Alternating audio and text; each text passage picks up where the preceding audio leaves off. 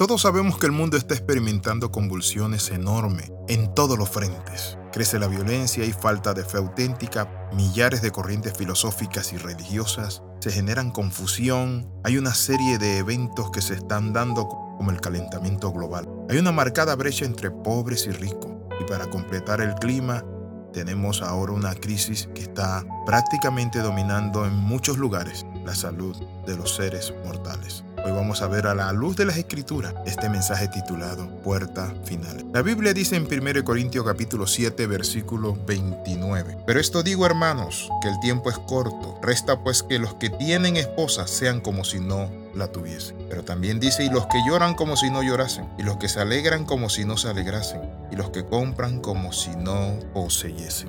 Cuando hablamos de puertas tenemos que entender que hay puertas que marcan un inicio y hay puertas que marcan un final. La Biblia dice que Dios abre, habla de nuevos tiempos y cierra puertas, habla de un tiempo que se ha consumado. Ahora, ¿qué encontramos? Que las puertas del final de los tiempos están a punto de cerrarse. Así como se cerró el arca de Noé, el mundo se apresta a enfrentar el tiempo final, como dice Daniel capítulo 12, versículo 1, que son días muy tremendos. Será tiempo de angustia como no se ha experimentado en ninguna otra época de la humanidad desde la creación. Solo serán librados del juicio quienes hayan recibido al Señor Jesucristo como Señor y Salvador de su vida.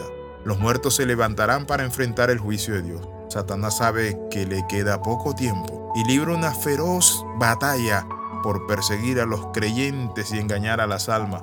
Por eso dice la palabra en Apocalipsis 12:12, que Satanás sabe que tiene poco tiempo. El apóstol Pablo advirtió en el primer siglo sobre esta situación y Pablo dijo que vendrían tiempos peligrosos ¿Por qué vienen tiempos de juicio? Porque en primer lugar encontramos que el hombre ha desobedecido a Dios. En segundo lugar, Dios necesita aplicar su justicia. La gracia de Dios se acerca a su fin. La gracia llegará a su límite entre aquellos que menospreciaron la salvación que hay en Cristo Cinco parábolas ponen en evidencia que cesará la oportunidad ofrecida por Dios al mundo. Significa esto de que la gracia llega a su fin, que hay un tiempo. Por eso la Biblia dice, buscad a Dios mientras puede ser hallado. La parábola de la cizaña y el trigo nos muestra eso, que viene un tiempo donde Dios recogerá al trigo y lo separará de la cizaña. También la parábola de los peces en la red. Dice la palabra que toman los mejores y lo dejan en el barco, lo demás lo devuelven al mar aunque esté muerto. La parábola de las diez vírgenes también nos habla de eso de que entraron cinco sensatas y las cinco imprudentes se quedaron afuera.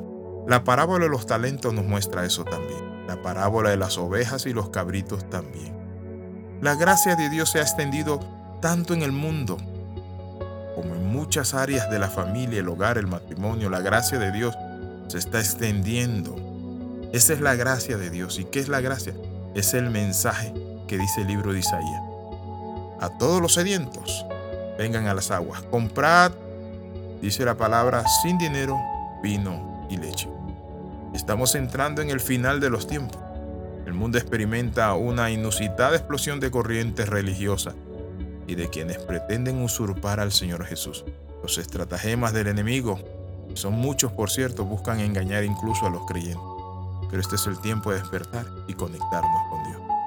¿Qué le parece si le decimos al Señor, Señor, Ayúdanos, oh Dios Padre Santo, como dice tu palabra. Pero esto digo, hermano, que el tiempo es corto, a entender que el tiempo es corto y que realmente necesitamos estar listo y dispuesto y preparado para entrar, Padre Santo, por esa puerta. Oramos. Padre, en el nombre de Jesús te bendecimos, te adoramos. Preparamos nuestros corazones porque queremos estar listos para ti, Señor. En el nombre de Jesús. Amén y amén. Escriba más 502 42 45 60 89. Recuerde esto, Cristo viene pronto. Él lo prometió y Él lo cumplirá. Bendiciones de lo alto, le saluda el pastor Alexis Ramos. Nos vemos en la próxima.